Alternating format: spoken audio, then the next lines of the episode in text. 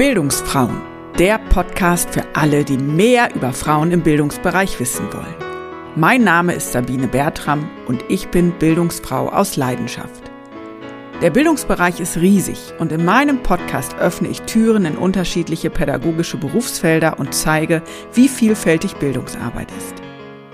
Dazu spreche ich mit inspirierenden Bildungsgestalterinnen, die sich an unterschiedlichen Stellen im Kosmos des lebenslangen Lernens bewegen, also irgendwo zwischen frühkindlicher Bildung und Altenbildung. Was sie alle verbindet, ihre Begeisterung für Bildung und ihr Wunsch, den Bildungsbereich besser zu machen. Denn da gibt es unglaublich viele Baustellen. Mehr erfährst du unter www.bildungsfrauen.de. Dort kannst du auch meinen Newsletter abonnieren.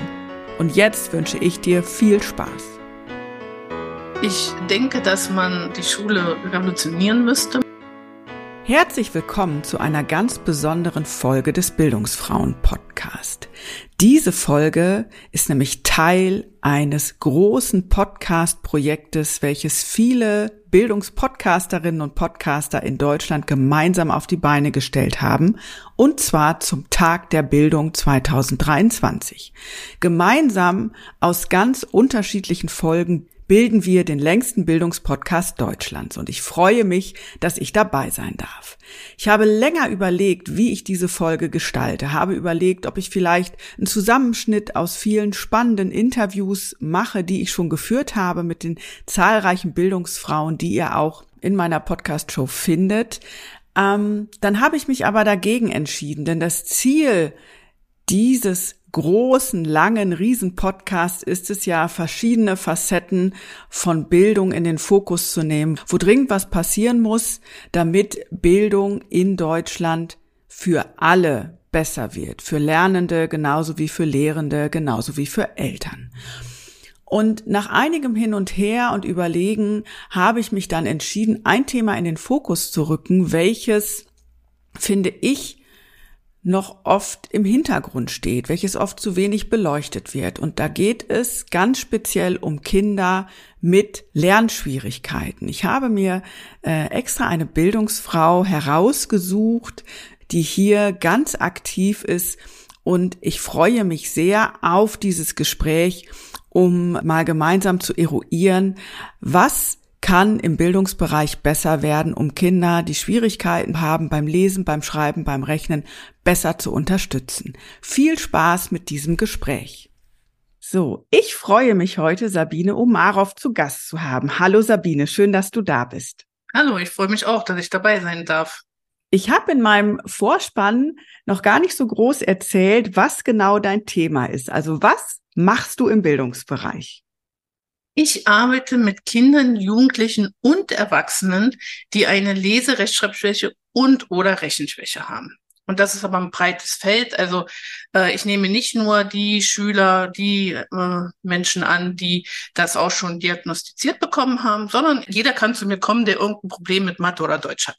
Wie genau hast du denn dieses Thema für dich entdeckt? Also ich folge dir auf Instagram und habe gesehen, du machst es auch schon wirklich, wirklich lange und mit ganz viel Jahre. Genau. Ja, und mit ganz viel Herzblut. Wie hast du denn dieses Thema oder diese Leidenschaft für das Thema bei, für dich entdeckt? ja, Leidenschaft durch Leid, das ich mit meinen Kindern durchgegangen bin. Ja, meine Kinder waren, äh, sind jetzt schon Mitte 30 und vor vielen Jahren, also die hatten beide Probleme in der Schule. Ein Kind halt eine LAS und Dyskalkulie und das andere Kind ist hochbegabt. Und äh, wahrscheinlich ist aber das andere Kind mit der LRS auch hochbegabt. Also das ist ja immer so fließend alles, ne? Und ähm, ich habe halt wirklich sehr, sehr viel kämpfen müssen, dass die eben durch die Schule kommen und äh, mit vielen Vorurteilen kämpfen müssen. Und dann habe ich äh, tatsächlich schon in der Zeit, als ich meine Kinder durch die Schule sozusagen begleitet habe, Selbsthilfegruppen aufgemacht. Ich habe mich immer fortgebildet. Also ich habe mir ganz viel Wissen natürlich angeeignet, was ich wusste ja auch nicht am Anfang, was ist eine LAS, was ist eine Legasthenie, ne? oder was ist eine Rechenschwäche oder was ist Hochbegabung. Begabung. Das, wenn man sich damit ja nie auseinandersetzen musste, steht man ja erstmal da und denkt, äh, was ist das jetzt alles, ne, so. Und so bin ich zu dem Thema gekommen und äh, durch diese vielen Fortbildungen habe ich, als meine Kinder dann so die Schule praktisch geschafft hatten, gedacht, okay, eigentlich ist es so schade, dass das jetzt mit das ganze Wissen jetzt alles so verloren gehen soll. Und ich war auch gerade arbeitslos und da habe ich gedacht, ja, dann machst du dich jetzt damit selbstständig. Ne? Ich habe natürlich dann auch noch mal Ausbildung gemacht. Ich habe äh, Psychologie studiert, habe äh, den Lerntrainer, die Lerntrainerausbildung gemacht. Ja, und dann habe ich noch ein Jahr bei einer Nachhilfe gearbeitet, um zu sehen, ist es auch wirklich das, was ich will? Und da habe ich gemerkt, ja, es ist es, ich kann es und ähm, es macht mir sehr viel Freude. Und im Grunde genommen habe ich meine, nee, es ist nicht, im Grunde genommen, ich habe meine Berufung gefunden. Wie schön. Das heißt, das kann ich mir so vorstellen, dass die Menschen, die zu dir kommen, sich dann auch gut aufgehoben fühlen, weil sie ja. merken, du bist mit ganzem Herzen dabei, ja. Ja, und weil ähm, ich genau weiß, worüber sie sprechen. Ja, ich habe es ja selber alles durchlebt oder vieles von dem durchlebt, womit jetzt die Eltern kommen. Ne? Und äh, von daher sagen die oft auch so, wow, endlich mal einer, der mich versteht. Es ist ja nicht nur so, dass ähm, die Eltern nicht nur in der Schule oft nicht verstanden werden, sondern auch im ganzen Umfeld. Ne? Die äh, Familie, die große Familie. Ja, was hat denn dein Kind für Probleme? Ne? So, da, man steht ja praktisch alleine da, oftmals, und fühlt sich auch allein gelassen. Und dann kommen sie zu mir und ich verstehe das alles und ähm, weiß genau, ähm, wovon die sprechen. Und kann das natürlich dann ins, äh, auch zurückspiegeln. Mit was für Problemlagen oder Fragen kommen denn die Eltern auf dich zu? Also wenn du sagst, es sind nicht nur Probleme, die sich in der Schule äußern, sondern auch durchaus ein Unverständnis im, im Umfeld. Also wie äußern sich, ich sage es mal jetzt zusammengefasst, Lernschwierigkeiten an der Stelle und mit was sind, sind Familien konfrontiert? Naja, erstmal haben die Kinder natürlich Probleme in der Schule. Ne? Und ähm, am Anfang wird ja oft gesagt, na ja, vielleicht wächst sich das noch heraus oder ne, und dann kommt auf einmal so äh, der Hammer, ja, jetzt muss getestet werden. Und dann hat das Kind auf einmal irgendeinen Stempel. Und ähm, es gibt halt sehr, sehr viele ähm, falsche Informationen darüber. Also manchmal wird noch gesagt, na ja, dann äh, dein Kind wird nie lesen und schreiben oder rechnen lernen. Ne? Nur weil es eben eine LRS oder eine Dyskalkulie hat. Das stimmt ja so nicht. Ja? Oder ähm, ja, das ist eine Krankheit, ne? So, nein, das ist auch keine Krankheit. Ja? Oder ja, das liegt ja in der Familie. Mein, meine Mutter hatte das schon und mein Vater hatte das schon. Ja, dann wird dein Kind das auch nie lernen. Ja, dann ist es, weil das ist ja vererbt. Das stimmt ja alles nicht. Es kann vererbt werden, aber auch selbst die Vererbung ist nur eine Veranlagung. Es kommt also auf die äußeren Umstände darauf an, ob es äh, wirklich dazu kommt, dass es vererbt wird oder nicht. Es fehlt in der breiten Masse einfach das, ähm, das Wissen darüber, was ist denn das, diese LRS oder diese Rechenschwäche. Und es gibt ja ganz viele verschiedene Ursachen und dementsprechend auch muss man natürlich die Ursachen erstmal herausfiltern und dann auch den richtigen Weg finden, wie kann ich dieses Kind fördern. Also es ist so ein breites Spektrum, dass natürlich die meisten Eltern damit überfordert sind. Ja, und wenn dann eben von der Seite kommt, ja, dein Kind äh, wird das nie schaffen. Was macht denn das mit einer Mutter? Ja, oder mit dem Vater, wenn der gesagt bekommt, naja, dein Sohn, ja, mit dieser Rechenschwäche, der kann nie Arzt werden oder so. Ja, also in meinem Leben bin ich schon vielen Ärzten begegnet, die Legastheniker sind, die auch selber sagen, ich bin Legastheniker. Ja? Ähm, also es gibt einfach zu wenig Wissen und zu viel Unwissen über dieses Thema. Ja, du hast die vielfältigen Ursachen angesprochen. Also Vererbung kann eins sein, beispielsweise, ja.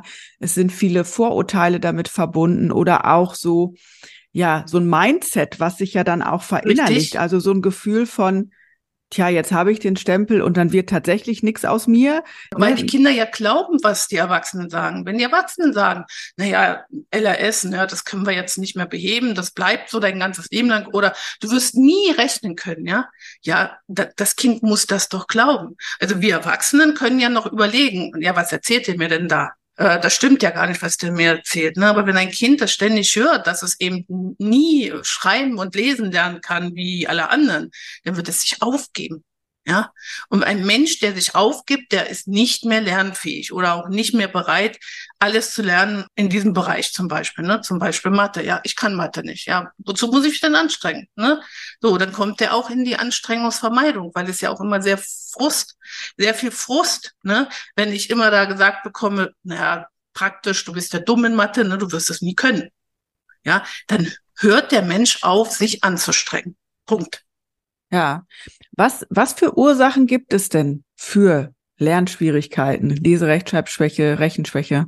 Ja, da gibt es sehr viele, vor allem zum Beispiel, dass Kinder äh, noch entwicklungsverzögert sind.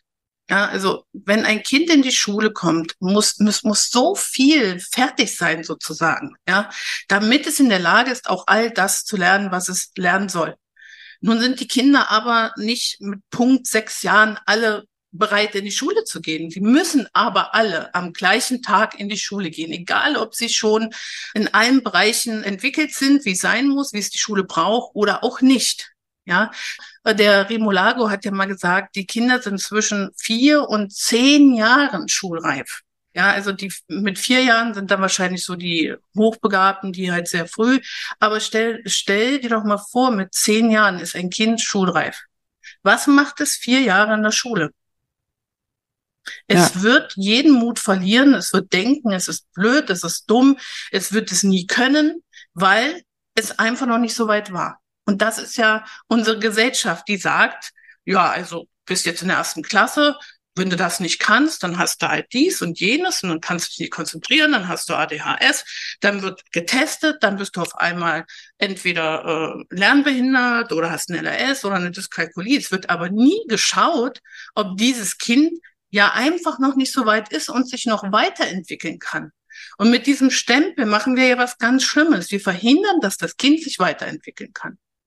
Ja, auf jeden Fall. Und es entmutigt ja auch die Eltern, ja, das Kind äh, zu unterstützen. Ja. Nicht alle Eltern, wenn es dann äh, Eltern gibt, die wirklich sagen, nee, also damit gebe ich mich nicht zufrieden. Die kämpfen dann und das ist ein schwerer, harter Kampf, ein Kind so durch die Schule zu bringen.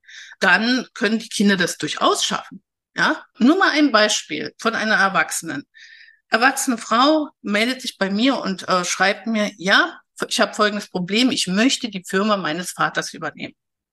Ich habe aber in Mathe Probleme. Ich habe es gemerkt, weil ich muss, wenn ich die Firma meines Vaters übernehme, den Meister machen. Das ist aber, weil sie mit Heizungs, äh, eine Heizungsfirma sehr mathelastig. Ich bin durch das Abitur gerade mal mit einem Punkt in Mathe gerade so durchgekommen. Und jetzt stehe ich da. Dann ist sie, ähm, da wurde ihr gesagt, lass dich doch mal testen auf Rechenschwäche, Dyskalkulie. Okay, hat sie gemacht. So. Und diese Psychologin hat ihr dann gesagt, nee, also, Sie sind so dumm in Mathe. Also, das wird nie was. Also, sie hat nicht dumm gesagt, aber umschrieben, ne? Das wird nie was. Hören Sie auf damit. Geben Sie diesen Wunsch auf. Sie werden die Firma Ihres Vaters nicht übernehmen können. Machen Sie irgendwas mit Sprache, wenn da sind Sie hochbegabt. So. Dann hat sie nein, ich will die Firma meines Vaters übernehmen. Das ist für mich keine Option. Und dann hat sie über, weiß ich nicht, über welche Wege sie mich da gefunden hat. Sie hat mich gefunden. Und sowas, wenn einem Menschen sowas gesagt wird, dann ist das für mich so, ey, das ist ja unmöglich. Das geht doch nicht. Ich habe mit dieser Frau zwei Jahre lang gearbeitet und sie hat ihren Meister geschafft, natürlich. Ja, und ich habe mit ihr einfach angefangen von bei Null, wirklich. Ne? Wir haben ähm, im Zehnerbereich angefangen, wir haben es einmal eins gelernt, wir haben bei Null angefangen. Und zwischendurch hat sie dann immer da gesessen und gesagt, komisch, wieso habe ich das früher nicht verstanden? Was war denn da mit mir los? Ja, aber es war auch so. Und dann hat sie gesagt, und jetzt sehe ich, ich kann Mathe, aber mein Kopf hämmert mir immer noch, du bist dumm in Mathe, du kannst das nicht. Weil das so in ihr drinne war, du kannst kein Mathe, du wirst es niemals lernen. Ja, es ist total erschreckend. Vor allen Dingen ja. auch die Psychologin, also die hat ja eine Verantwortung. Es ist Richtig. ja eine, ich sage jetzt mal, zertifizierte Meinung oder anerkannte ja. Meinung, ne? Weil es ist ja nicht irgendwer. Ja, weißt du, wie das zustande kommt? Was ich eben ganz doll an diesen ganzen Tests kritisieren will. Von Anfang an, wenn ja auch kleine Kinder getestet werden, es wird nur der Ist-Zustand praktisch getestet. So, da wird festgestellt, Rechenschwäche, dumme Mathe wird nichts im ganzen Leben, also mit Mathe so, ne? So. Aber es wird ja nicht mal erforscht, ja, warum hat sie denn diese Probleme und ist sie denn lernfähig? Ja? Es wird ja nur der Ist-Zustand ermittelt und dann Kreuz drüber und äh, ja, und es fördert. Und wir wissen ja auch, dass in den Schulen kaum gefördert werden kann, weil es gibt ja gar keine Lehrkräfte, die das machen können. Erstens äh, gibt es zu wenig, die da ausgebildet sind und zweitens fehlt es uns ja generell an Lehrkräften. Und das Erste, was wegfällt, ist die Förderstunde. Ja.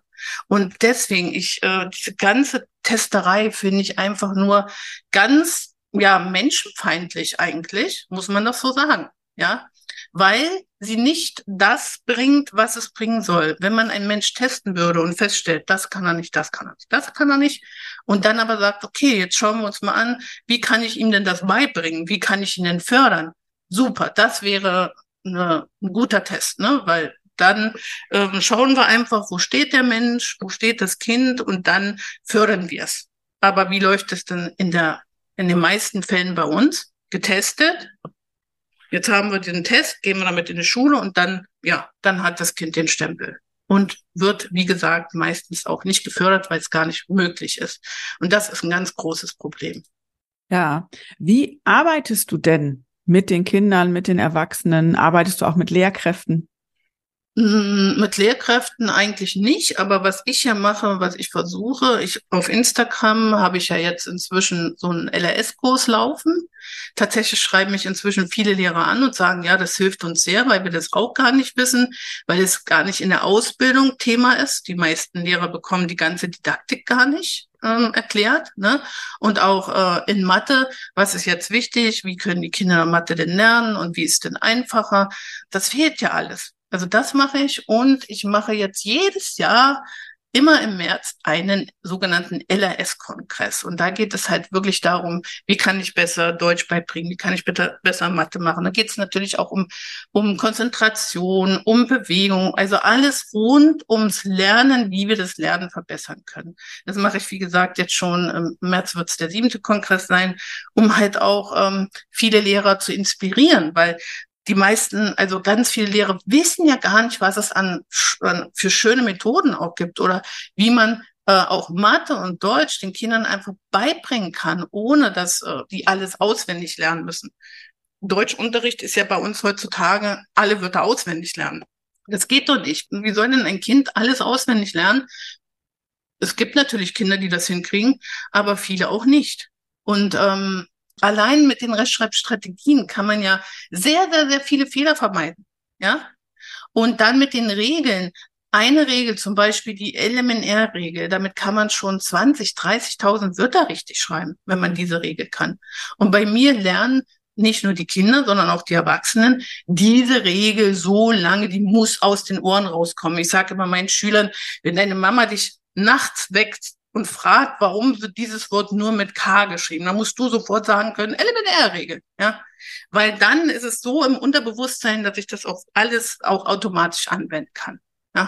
Und ich übe wirklich mit den Kindern und Erwachsenen ganz, ganz lange diese Regeln und immer wieder. Und ich frage jedes Mal ab, warum wird das Wort so geschrieben? Welche Regel ist da drin? Wie kannst du es verlängern? Was kannst du damit machen? Damit das wirklich ins Blut übergeht. Wir müssen beim Schreiben denken, so lange, bis wir alles halt automatisiert haben.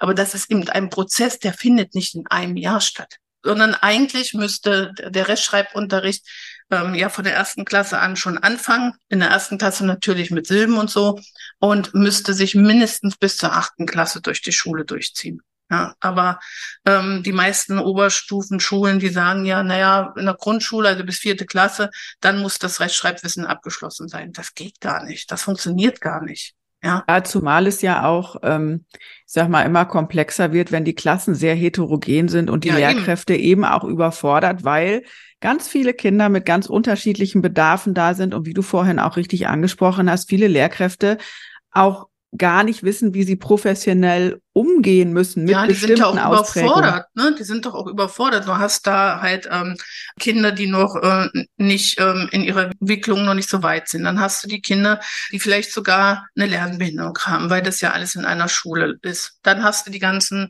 Kinder, die die Sprache nicht beherrschen oder wenig beherrschen oder halb nur beherrschen oder wie auch immer. Ja, also das ist ja so viel eigentlich und dann mit einem Lehrer und dann vielleicht 30 Kinder in der Klasse, dass, dass das nicht funktionieren kann. Das ist klar. Und Arbeitest du in Einzelsettings oder auch in Gruppensettings? Also wie gestaltest du die Arbeit mit deinen, ich sag mal, Klientinnen und Klienten? Nee, den Begriff mag ich nicht. Nee? Klienten, nein, weil das ja sich wieder so nach Krankheit anhört. Ne? Ich, ja. ich bin krank, ich, äh, mit mir stimmt was nicht. Ich habe Schüler, ganz normal. Ne? Ja. Meine Schüler. Und ähm, auch meine Erwachsenen sind meine Schüler. Das ist doch so.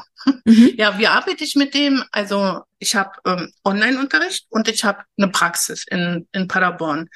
Und ähm, durch Corona hat sich das so entwickelt, dass ich jetzt äh, an Montag und Freitag nur Online-Schüler habe und Dienstag, Mittwoch, Donnerstag fahre ich in die Praxis und unterrichte dort. So und der Online-Unterricht, der findet nur eins zu eins statt, weil anders also ich kann es mir nicht vorstellen, wie es anders noch effektiv sein soll, weil, wie gesagt, ähm, die Schüler lesen mir jede, jedes Wort vor und sagen, was reinkommt und äh, es findet, also ich, diese Fragerei immer, ne, warum schreibst du es und so, das geht ja auch nur, wenn du das online machst, ne, oder gerade auch Mathe, diese ganzen Rechenwege erklären und Zoom ist ja heute wunderbar, so ein wunderbares äh, Ding, also ne, so, so, so um den Unterricht zu gestalten. Du kannst ja alles machen, ja. Und das ist so toll. Ich schicke den Schülern vorher alle Arbeitsblätter und dann bearbeiten wir die gemeinsam im Online-Unterricht sozusagen. Und in der Praxis habe ich meistens zwei Schüler, weil das einfach für die Schüler auch schöner ist und weil die sich auch gegenseitig oft dann auch unterstützen und sagen, ja, hast heute einen schlechten Tag.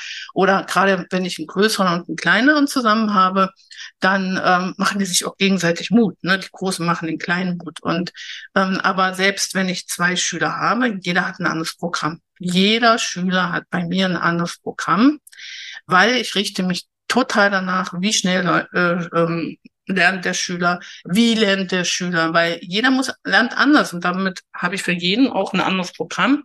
Ich bereite jede Stunde vor. Also wirklich, ne, ich sitze dann da am Computer, da habe ich meine ganzen Arbeitsplätze, die ich auch selber erstellt habe, weil ich ähm, schon zu Beginn, Beginn gemerkt habe, vor 20 Jahren, die Arbeitsmaterialien sind nicht gut oder viel zu wenig für ein Thema. Weil ich habe ja schon erklärt, ich übe ja die Themen wirklich sehr, sehr lange.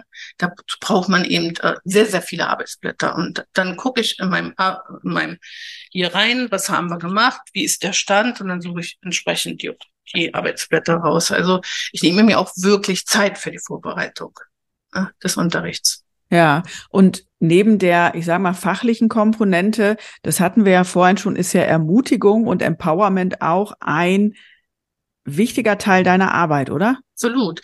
Ähm, es ist ja auch so, dass man im Grunde genommen auch Coach ist, ist klar.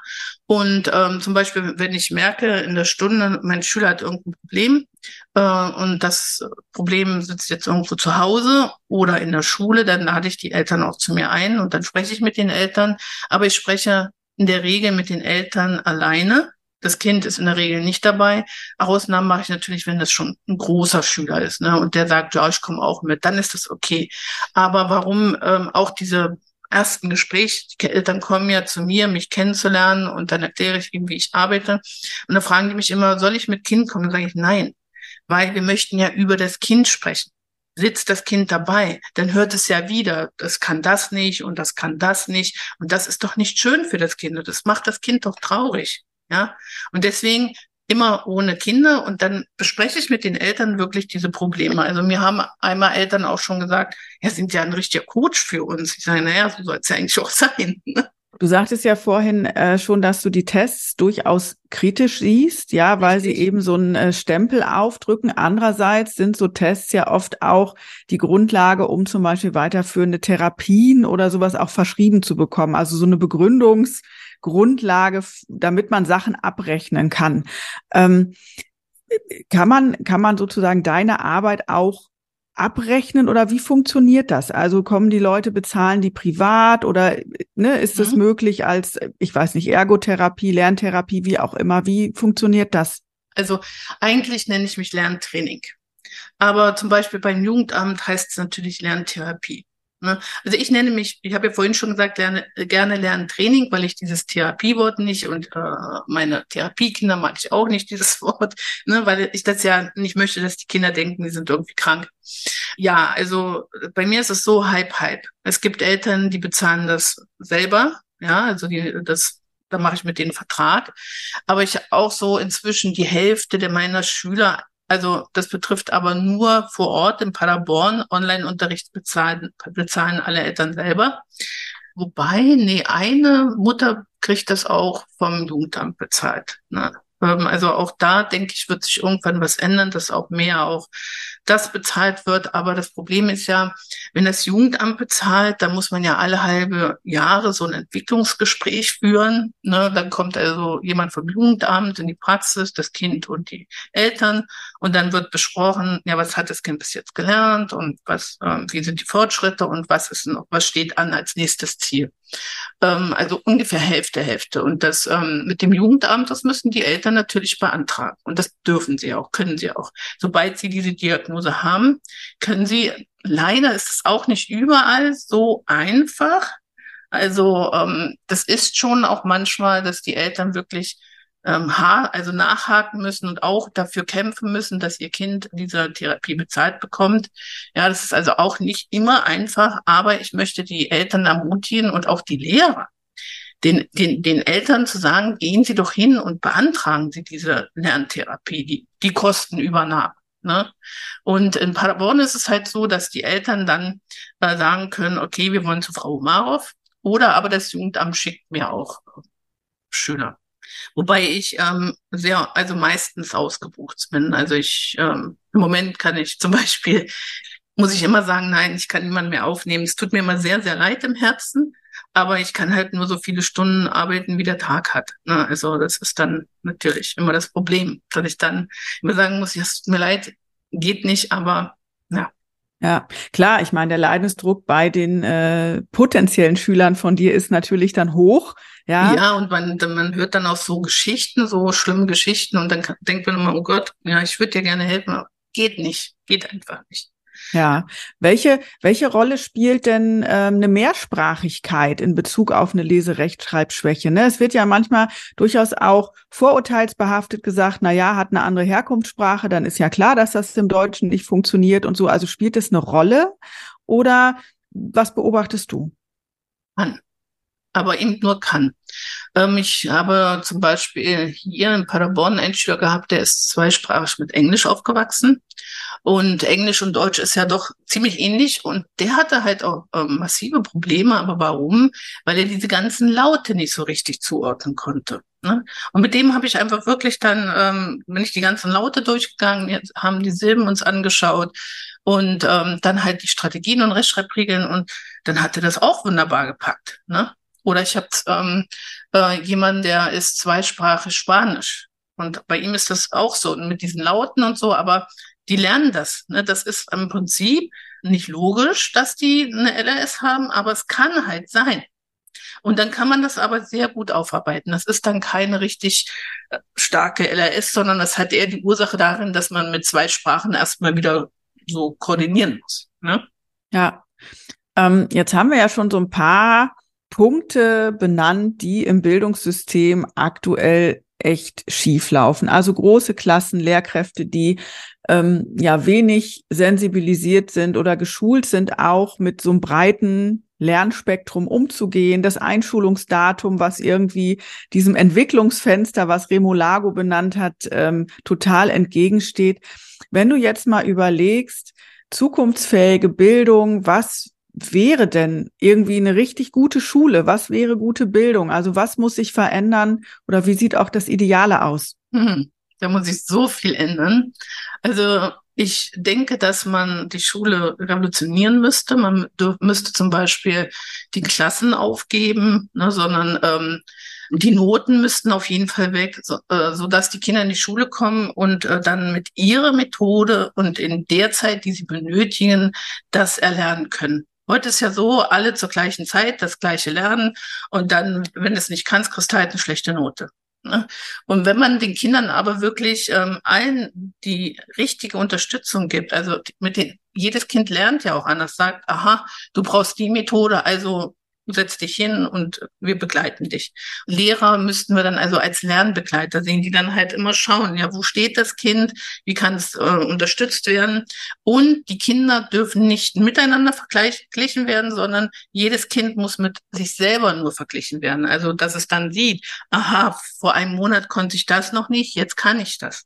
Ja, also dieses Vergleichen der Kinder miteinander, die ja ganz unterschiedliche Voraussetzungen und Fähigkeiten haben und Entwicklungsstufen, das ist doch einfach nur sehr schädlich für das Selbstvertrauen der Kinder. So können sie sehen, aha, letzten Monat konnte ich das noch nicht, jetzt kann ich das schon, super. Ne? Und das wäre Lernen und vor allem mit vielen Sinnen in Bewegung, ähm, ne, im Austausch mit anderen Schülern, alleine, je nachdem, wie sie es brauchen. Also wir müssen den Mut haben, die Schule zu revolutionieren. Ja, dazu braucht es natürlich Ressourcen, viele Lehrkräfte, also gerade ne, kleinere Lerngruppen, ähm, da gehört ja viel dazu und ich denke mal auch multiprofessionelle Teams in Schulen, ne? Also ja, dass zum Beispiel genau. Lerntherapie genau. auch direkt eingebunden wäre genau, in die Schule. Ne? Ergotherapie ne? und ähm, ne, äh, Logopädie zum Beispiel. Ne? Ja, natürlich. Ne? Das, das ist, das wäre ein Traum, aber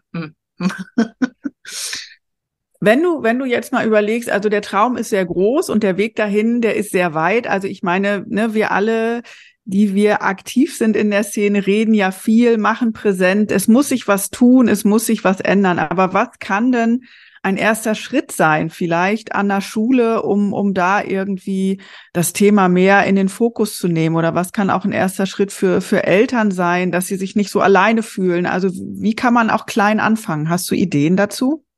Ja, klein anfangen ist ähm, natürlich das Gespräch suchen, ne? Und vielleicht auch diese ganzen Vorurteile mal fallen lassen. Das wäre schon so ein richtig großer Schritt eigentlich, ja. Wenn man halt sieht, ja, das Kind hat Probleme und dann nicht sagt, hat eben eine LRS, fertig, ne, sondern auch wirklich guckt, ja, ähm, wie kann ich es denn fördern im Kleinen? Ne? Also schon, wenn ein Kind im Kleinen gefördert wird, kann das ja sehr viel bringen für das Kind. Ein Beispiel zum Beispiel, ich habe in Berlin, ich lebe jetzt zwar in Paderborn, aber ich habe sehr lange in Berlin gelebt, ähm, habe ich sechs Jahre lang in einer Grundschule als Förderlehrerin gearbeitet. Also ich war selbstständig und bin dort äh, zweimal in der Woche in die Schule gegangen und habe mir dort äh, waren es immer vier Kinder, weil ne, das war so, als ich mit der Schule verhandelt habe, habe ich gesagt, nee, also eigentlich zwei Kinder höchstens, aber gut, die Schule hat das Geld ja selber organisiert, also vier Kinder. So, und dann habe ich die immer für zwei Unterrichtsstunden auch rausgenommen, weil ich denen gesagt habe, also 45 Minuten, was schafft man denn da, ne?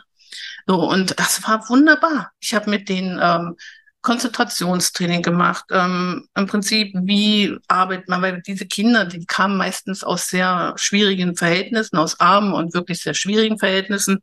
Und die hatten halt denen fehlte ganz viel an auch ähm, ne, am Vorschulwissen und so. Und das habe ich mit denen aufgearbeitet. Ein Jahr lang habe ich mit denen gearbeitet. Und die meisten sind dann normal durch die Schule mitgegangen. Sie waren zwar nicht die besten Schüler, aber sie konnten sich dann durch die Schule durcharbeiten. Das war nur ich, nur einmal, einmal in der Woche, diese Kinder. Und das hat so viel gebracht, ja. Also sowas zum Beispiel wäre das schon ein ganz kleiner Schritt. Ja. Ein ja eine Person, ja, die äh, zweimal in der Woche kommt und sich ähm, die Kinder da rausholt aus dem Unterricht und mit denen wirklich äh, auch sehr, ich habe auch da, am Anfang habe ich mit einem gleich angefangen und dann habe ich gemerkt, oh, der geht schneller, also habe ich auch für jeden auch schon wieder differenziert. Das kann ein Lehrer nicht. Aber jemand, der halt äh, sich auskennt mit Lerntherapie, mit Lernschwierigkeiten, kann das schon, wenn auch die Gruppen nicht so groß sind. Also man kann auch im Kleinen schon sehr viel bewirken. Und das war ein ganz tolles Konzept. Nur irgendwann hatte ich dafür dann auch keine Zeit mehr, weil ich dann irgendwann ausgebucht war. Und das war halt schade. Aber auf der anderen Seite ähm, habe ich in der Schule natürlich auch nicht so viel Geld bekommen. Ne? Dass ich gesagt hätte, okay, dann äh, verkleinere ich meine Praxis. Und das war natürlich andere Seite. Ne?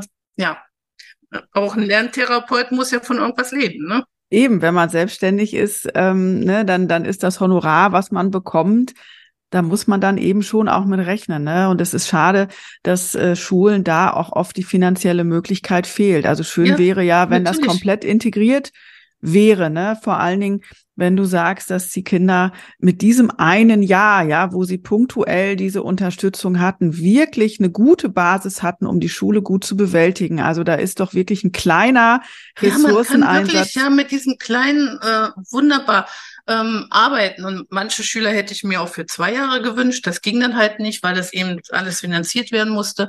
Aber die meisten wirklich, ähm, die sind mir dann ja immer auf dem Schulhof begegnet und haben ja auch Jahre danach noch mit mir gerne gesprochen. Also ja, das war schon sehr ja eindrucksvoll für mich auch. Auch was man da so erfahren hat, das war manchmal hat mich manchmal nachts nicht schlafen lassen, aber ne, äh, ja, aber es war eine sehr sehr wichtige Arbeit und ja, sowas ja. möglich wäre an Schulen, da wäre schon sehr sehr viel mitgemacht, so im kleinen Stil. Ne? Ja, ja, vielen Dank für diese Einblicke in deine Arbeit. Zum Abschluss meine, meine liebste Podcast-Frage, die ich jeder Bildungsfrau stelle.